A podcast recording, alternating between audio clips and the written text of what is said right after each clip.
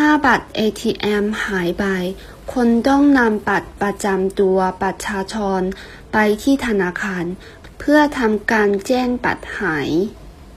如果银行卡遗失了，就要拿着身份证去银行办理挂失。